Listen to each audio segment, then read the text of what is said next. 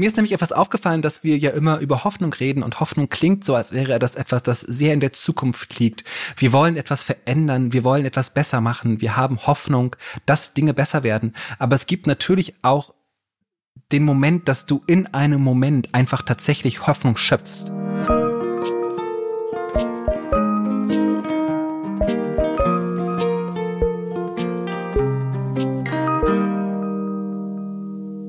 Hallo, liebe Christiane. Hallo, lieber Finn. Und willkommen bei Hallo Hoffnung, dem Podcast, wo wir die Hoffnung angucken und fragen, hey, was machst du denn hier? Ich freue mich schon wieder auf die Hoffnung.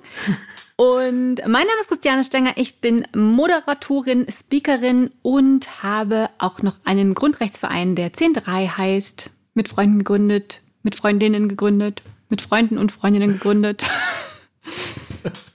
so sagt ich bin Stefan Finn Spielhoff. So sagt man das. Mit Freundinnen gegründet. Jetzt habe ich es schon wieder. War es jetzt falsch? Mit Freundinnen. Als letztes, ja. Nee, das weiß ich ja. Aber deine letzte Version war am allerbesten. so. Wo waren? Aber wir, Moment. Ich bin Stefan Finn Spielhoff. Ich bin Texter und Autor und schreibe gerade an meinem zweiten Buch, in dem es um Immobilien in Wäldern geht. Es wird immer besser, worum es in deinem zweiten Buch geht. das ist auch alles ein. Ich bin jetzt so wie J.J. Abrams, der so ganz viele ähm, Spuren legt. Ja, hoffentlich kommen die auch alle true. Hoffentlich werden die auch alle wahr. ich wünsche mir das. Ich finde es auf jeden Fall super schön, dass wir hier sind, denn wir reden heute wieder über die Hoffnung. Und heute möchte ich über etwas reden, was mir sehr viel Hoffnung macht, und, und das ist Brot. Ich habe schon gedacht, Denn, dass dieses Thema irgendwann kommen würde. Aber warum, Finn? Warum? Mir ist nämlich etwas aufgefallen, dass wir ja immer über Hoffnung reden und Hoffnung klingt so, als wäre das etwas, das sehr in der Zukunft liegt. Wir wollen etwas verändern, wir wollen etwas besser machen, wir haben Hoffnung, dass Dinge besser werden. Aber es gibt natürlich auch den Moment, dass du in einem Moment einfach tatsächlich Hoffnung schöpfst.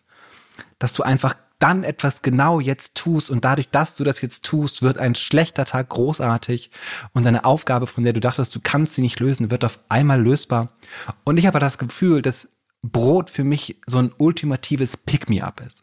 Also an ganz, ganz schlechten Tagen, wenn es mir wirklich nicht gut geht, reicht es teilweise aus, dass ich wohin fahre, wo es mein Lieblingsbrot gibt. Und ich habe viele Orte in Berlin, wo ich sehr, sehr gerne Brot kaufe. Und manchmal muss es auch ein sehr spezifisches Brot sein.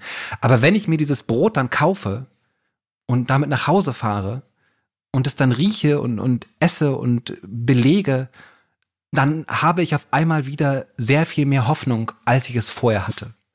Kannst du ungefähr nachvollziehen, was ich damit meine?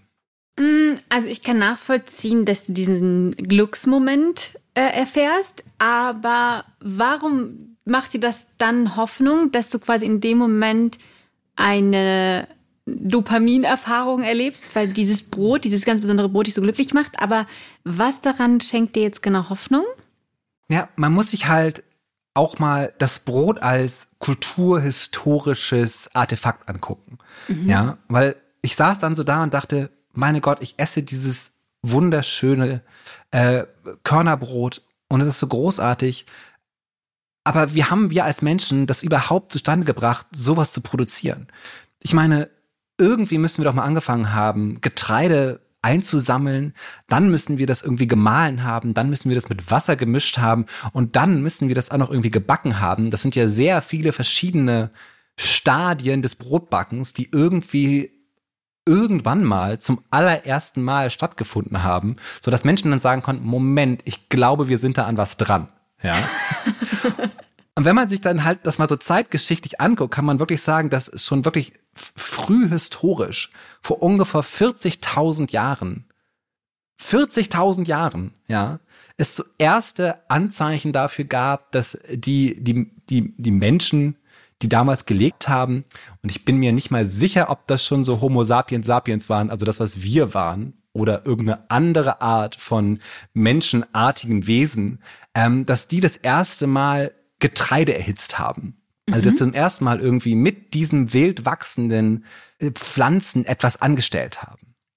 Und dann kann man aber so einen richtig schönen großen Sprung machen und äh, sagen, dass ungefähr vor 14.400 Jahren das erste Mal ungesäuertes Brot hergestellt wurde. Und was heißt das? Das heißt halt, dass irgendjemand Mehl gemacht hat, also Getreide wurde gesammelt, denn damals gab es noch nicht mal Landwirtschaft. Die wurde erst 4000 Jahre später erfunden. Krass. das hat dann jemand, und dann muss irgendjemand das gemahlen haben und dann hat, dann muss der so einen Brei gemacht haben und der oder die muss dann diesen Brei kurz mal irgendwo auf einen heißen Stein gelegt haben, so dass oder ins Feuer gelegt haben, in die Kohlen gelegt haben und so ist das erste Mal wirklich Brot entstanden. Vor 14.400 Jahren. Ja. Ich bin platt. Und dann, mhm. das, und es geht noch weiter, weil es muss natürlich, damit Brot Brot wurde, noch mehr passieren. Nämlich es, es fehlt an zwei ganz großen Dingen damals, nämlich an zwei wirklich genialen Erfindungen oder Entdeckungen der Menschheit. Und das eine ist Hefe und das andere ist der Backofen. Das war nötig, damit Brotbacken wirklich zu einem Kulturgut wird. Und das ist das erste Mal wahrscheinlich vor 5000 Jahren in der Hochkultur in Ägypten passiert. Mhm. Ich weiß nicht, wie viel weißt du über Hefe? Ich habe. Brauchst, muss ich dir ein bisschen erklären, was da passiert ist? Äh, ja, unbedingt, weil ich weiß über Hefe eigentlich nur, dass die immer rechteckig verpackt ist und man da immer ein ganz bisschen von probiert als Kind und das so mittelgut schmeckt. Aber man ist neugierig, weil das, das macht ja einfach den Kuchen und Dinge macht es größer. Und das fand ich schon immer faszinierend. Aber äh, nee, ich habe keine Ahnung. Und vor allem, ich erinnere mich auch in der Corona-Krise, dass du ein bisschen verzweifelt zwischendrin warst, weil du keine Hefe mehr bekommen hast. Und ich glaube, deine Mama hat dir sogar Hefe geschickt. Und es war der Wahnsinn. Aber ich weiß gar nicht, wofür du die Hefe gebraucht hast, weil ich mir gar nicht sicher bin, ob du dein Brot auch manchmal selber backst, weil das mir komplett vorbeigegangen. Ich hatte nie Zeit, Sauerteig anzulegen oder wie auch immer, was man damit macht. Äh, aber da gab's ja, es gab ja, es gab ja Wahnsinns, ein Wahnsinns Brothype ähm, in der Anfangsphase. Deswegen erzähl mir mehr, Finn, über Brot und dich und überhaupt und die Hefe. Ich hatte ja vollkommen vergessen, wie ich auf der Suche nach Hefe war am Anfang des letzten Lockdowns.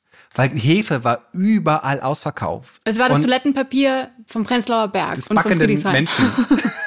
Und schon, nee, also es war einfach total, ich bin total, ich bin wahnsinnig geworden. Ich erinnere mich daran. Vielen Dank für diese Erinnerung, weil ich so dachte, das war so mein Moment, wo ich dachte, ich habe jetzt Kontrolle über mein Leben. Wenn ich nur Hefe finde und dann einen Hefezopf backen kann, dann wird das alles irgendwie wieder okay sein. Das habe ich irgendwie fertig gemacht. Dass es keine Hefe gab, nirgends. Aber hast du dann, hast du dann Hefe gefunden? Zurück. Ich habe wieder, irgendwann habe ich jetzt Hefe gefunden. Ich habe jetzt auch wieder Hefe im Haus. Ich hatte halt auch Hefe im Haus. Ich hatte noch so zwei Päckchen, aber ich wusste, die werde ich aufbrauchen, weil ich wirklich sehr viel gebacken habe zu der Zeit.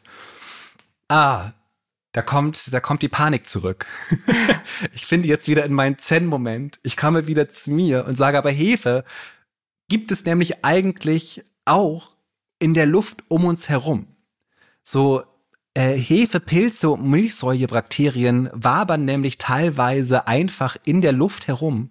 Und was dann in Ägypten passiert sein muss, ist, dass halt jemand seinen Mix aus äh, Mehl und Wasser hat stehen lassen und dann hat der sich mit Hefe und äh, Milchsäurebakterien aus der Luft angereichert und dann fand ein Fermentierungsprozess statt und dadurch wird der Teig halt anders. Er wird nahrhaftiger, er wird leckerer, er wird fluffiger.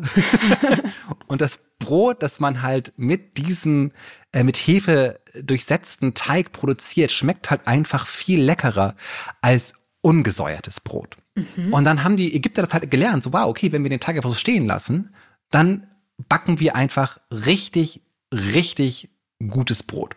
So ist es damals passiert. Und so hat man dann tausende von Jahre weitergearbeitet, ohne dass man richtig wusste, was da passiert ist. Und das ist so ein kleiner, ne, bis dann irgendwann äh, Louis Pasteur sich hingesetzt hat und gesagt hat, Moment, was ist eigentlich dieser Hefepilz, von dem alle Brot, Brotbäcker immer reden? also es hat einfach geklappt, keiner wusste, warum es geklappt hat. Äh, und jetzt wissen wir, wie es geklappt hat und es, es klappt auch immer noch. Aber hättest und du dann, hast du dann, hast du dann, sorry, äh, muss ich noch kurz fragen, aber nee, wenn überall Hefepilze in der Luft sind, hättest du dann nicht einfach auch deinen dein Matsch aus Wasser und Mehl einfach ein bisschen stehen lassen können und dann wäre das automatisch auch mit deinem Teig passiert unter Hefe? Das, das, das passiert tatsächlich immer noch selber, aber es ist halt, das war sozusagen der große Run, der während der Pandemie so ein bisschen angefangen hat, dass alle Leute angefangen haben, selber Sauerteig herzustellen. Mhm. Und Sauerteig ist eben genau das. Du mixt mehr oder weniger Wasser mit Mehl und lässt es stehen. Ach und das so. ist dann, ich, das, es gibt da wahnsinnige Erklär- Videos und Erklärbücher drüber, wie du es genau machen musst. Und es wird auf den, aufs Gramm genau abgewogen mit ganz speziellem Mehl. Und dann wird der, dieser Starter gefüttert, bis er halt immer weiter fermentiert und halt ähm, sauer wird, mehr oder weniger. Und dieser Säuerungsprozess ist übrigens auch, das habe ich gelesen, und da muss man ein bisschen vorsichtig sein, ist der Grund, warum das Brot Brot heißt. Ich habe eine Quelle gefunden, wo nämlich gesagt wurde, dass unser Brot auf das althochdeutsche Wort Prott zurückgeht, was so viel, viel heißt wie gegorenes. Was natürlich dann schon wieder nicht so lecker klingt, ja. Ich ja. hätte gern ein bisschen Butter auf mein gegorenes. das ist sofort nicht mehr so lecker unterwegs. Und dann habe ich, also ich habe selber einen Starter hergestellt. Allerdings habe ich dann damit ein Brot gebacken und dann war es mir am Ende zu anstrengend, äh, das weiterzumachen. Und mein Freund ist ja auch oft einfach nicht in Berlin. Und ich dachte, wenn ich mir jetzt die ganze Zeit selber Brot backe, ähm, dann wird das vielleicht mit meiner Hoffnung auch weniger werden. Aber war das Brot, was Und du gebacken hast, dann ein gutes Brot? Es war hervorragend. Mein Brotkopf war viel zu groß, also es war sehr, sehr flach, aber es war geschmacklich super gut. Und du musst aber auch wissen, dass sowohl meine beiden Brüder als auch mein Vater ähm, eine WhatsApp-Gruppe haben zusammen, ähm, wo sie sich gegenseitig ihre Broteskapaden äh, zeigen per mhm. Fotos und Videos. Und das ist halt auch so ein, ähm, so ein Wettbewerb, in den ich nicht einsteigen will. Ja, das ist einfach so, da wüsste ich, da, da fühle ich mich unter Druck gesetzt, wenn ich so meine, meine jämmerlichen Versuche sehe und dann sehe, äh, wie die, wie die, wie die Kruste vom dem Brot meines Bruders aussieht und die Krume vom Brot meines Vaters, äh, dass das einfach eine ganz andere äh, Klasse ist als das, was ich da produziere. Da gehe ich lieber hinaus zu den Bäckern in Berlin und kaufe mir mein Brot äh, und freue mich trotzdem daran. Und das war jetzt meine kurze Exkursion des Brotes. Liebe Christiane, bist du mit dabei? Also ich bin irgendwie auch recht verzaubert von deinem Broteskapismus so ein bisschen, aber ist auch gleich leider, wo ich jetzt wieder so ein bisschen reingrätschen muss, weil ich finde es super, dass man sich auch so in Alltagsmomenten und in Genussmomenten begeistert und sich am Leben erfreut. Und ich verstehe auch, dass es einem wahnsinnig Hoffnung geben kann. Aber was mich daran so ein bisschen stört, ist tatsächlich, dass es so ein bisschen auch oder dass es so ein bisschen darin mitschwingt, dass man sich jetzt einfach wieder schön ins Private zurückzieht und mm. daheim bleibt und es sich kuschelig macht, was jetzt in der Zeit von Corona natürlich auch ganz sinnvoll war, aber dass man sich so ein bisschen wieder quasi abkapselt von den großen katastrophalen Problemen dieser Welt und sich ins Private zurückzieht. Cottagecore wird das ja genannt, oder? Und Taylor Swift ist so die große Vorreiterin dass man sich halt wie halt in so einer Cottage wohnt, so ganz ne, urtümlich mit Brotbacken und dicken Wollpullovern. Und stricken und, ähm, und so? Und stricken und dazu? häkeln.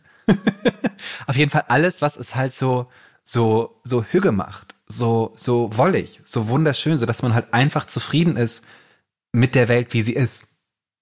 Ja. Und da hast du natürlich total recht, dass das auch sehr problematisch ist, wenn wir jetzt alle einfach nur noch Brot backen würden und aufhören würden, irgendwie daran zu arbeiten, dass Dinge besser werden.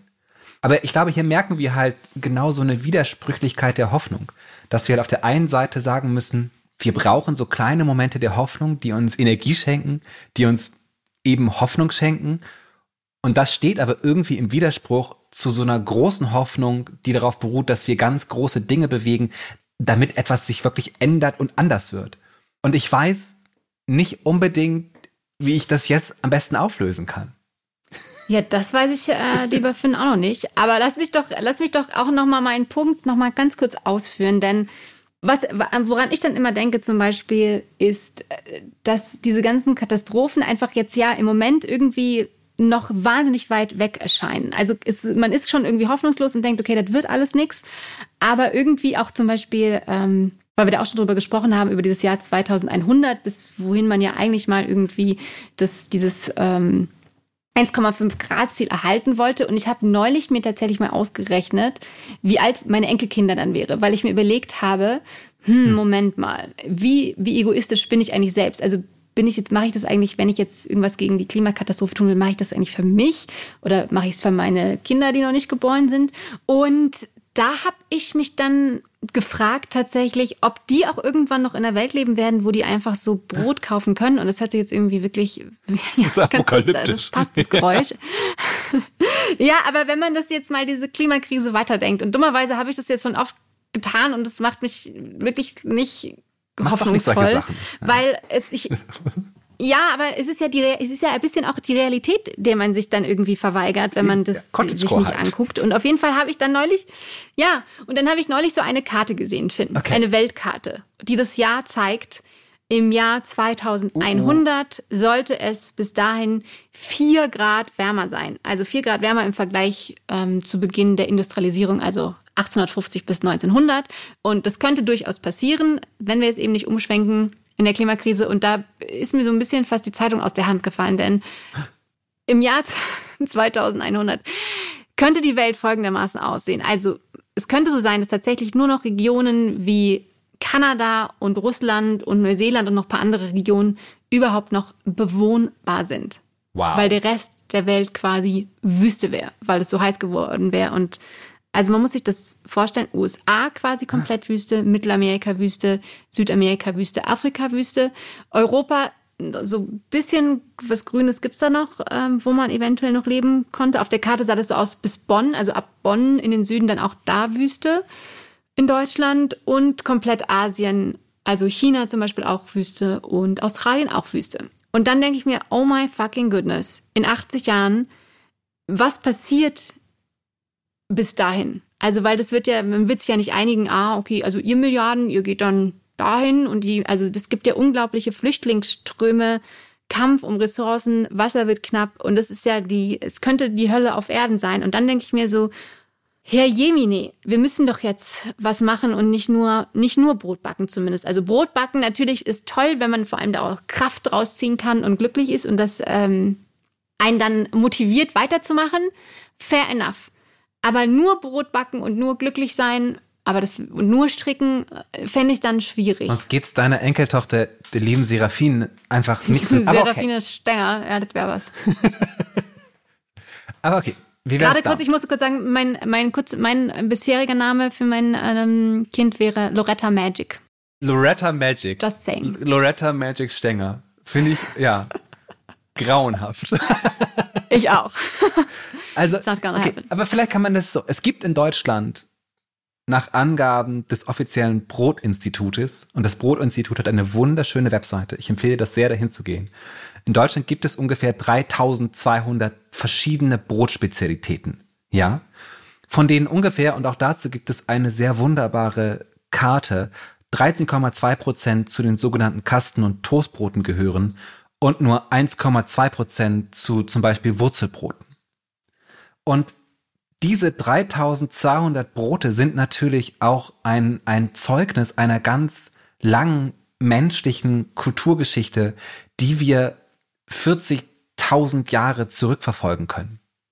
Und vielleicht sollten wir daraus eine Art von Anstrengung ziehen, eine Art von Motivation zu sagen, wir haben in dieser Zeit dieses wunderbar vielfältige kulturelle Gut erschaffen, das uns ernährt und das uns Hoffnung schenkt und können zurückschauen und sagen, guck, woher wir gekommen sind und erkennen unsere Geschichte in, im Brot wieder. Und ist das aber nicht eine super tolle Moment, den wir dann auch wieder, der uns sozusagen wegführt vom Cottagecore, weil es uns dazu animiert, weiter Dinge auszuprobieren und nicht stehen zu bleiben. Nicht, dass wir jetzt durch Brotbacken die Welt retten, sondern dass wir sagen, wir sind in der Lage, wahnsinnige Dinge zu schöpfen, die uns als Menschen definieren. Und können wir das nicht auch auf eine Art und Weise tun, dass deine wunderbare und ich bin mir sicher tolle Enkeltochter 2100 in Deutschland nicht nur in Bonn leben muss. Ja. Das war's. Ja. Das, äh, ja. Ähm, ich bin, ja, du hast mich jetzt vielleicht ein bisschen bekommen mit dem, wenn man sich das so denkt, hey, was können wir noch tun? Also, dass nicht immer alles so bleibt, wie es ist, weil es gibt ja eben, wir haben ja nicht nur das Brot erfunden, sondern auch Brezeln und äh, Franzbrötchen mm. und äh, Mondschnecken und Croissants. Also, da ist ja Potenzial da, also Veränderungen auch anzunehmen, weil nicht erstmal davor zurückzuschrecken, dass was anders wird, sondern zu sehen, hey, da gibt es ja ganz viele Dinge, die man noch so tun kann oder die man anders machen kann und es kann immer besser Wenn werden. Wenn wir schon 3200 verschiedene Brotspezialitäten erfunden haben, können wir nicht auch 3200 verschiedene Arten erfinden, wie wir das Klima retten? Nur in Deutschland meine ich jetzt. Also 3200, das ist die Zahl für Sachen, die wir in Deutschland erfinden und alle anderen Länder müssen dann auch noch mehr erfinden. Wenn du verstehst, was ich meine. Finde ich, ich verstehe es total und ich finde es genial. Muss Sehr ich gut, sagen. Dann, dann ähm, haben wir jetzt ähm, ja einen Benchmark, woran wir das messen. Wir denken an Serafine Loretta Magic Stenger im Jahr 2100 mhm. mhm. und arbeiten einfach gemeinschaftlich daran, dass das Leben für uns alle nicht schlimmer wird, sondern Hashtag geiler. Brotiger. wow. Ich weiß auch nicht, was jetzt gerade in den letzten zwei Minuten ei, ei, ei. passiert ist, aber irgendwas ist, ist hier gerade schiefgelaufen. Hashtag geiler. ja, aber ich bin damit hast du mich jetzt ein bisschen bekommen. Mit, mit deinen, weil du auch einfach heute auch von 4% oh und Zahlen ja, gesprochen hast. Das, das, das heißt, mich auch ein bisschen glücklich gemacht und erfreut. Das ist dein das, negativer Einfluss auf mich. Ich habe keinen Bock mehr. Aber definitiv. Und ich meine, es ist ja, wir sind ja auch schon dran. Es gibt ja zahlreiche Unternehmen, die das schon erkannt haben und an vielen zukunftsfähigen Lösungen arbeiten. Deswegen, ähm, wenn jetzt auch noch alle, wenn wir alle jetzt am gleichen Strang ziehen und Bock drauf haben, die Welt zu einem besseren Ort zu machen und das gegen die menschengemachte Klimakrise vorzugehen, dann ist vielleicht noch alles möglich, auch fürs Brot und für Serafina. Ich bin total bereit dafür, sowohl Brot zu essen als auch die Welt zu retten. Ich kann Multitasking. Na dann. Gut. Ey. Auch heute, auch heute also wieder äh, Hoffnung ja. mit Brot. Esst Brot, rettet die Welt. Das ist die Aufgabe für ja. diese Woche. Mal sehen, wie weit wir kommen. Genau. Und an den 3200 Ideen für die Zukunft arbeiten und dann kann eigentlich auch gar nichts mehr schiefgehen. Ey, ich freue mich auf nächste Woche. Ich mich auch, lieber Finn. Lass es dir gut gehen und bis dann. Ja, lass es dir auch gut gehen und back ein schönes Brot.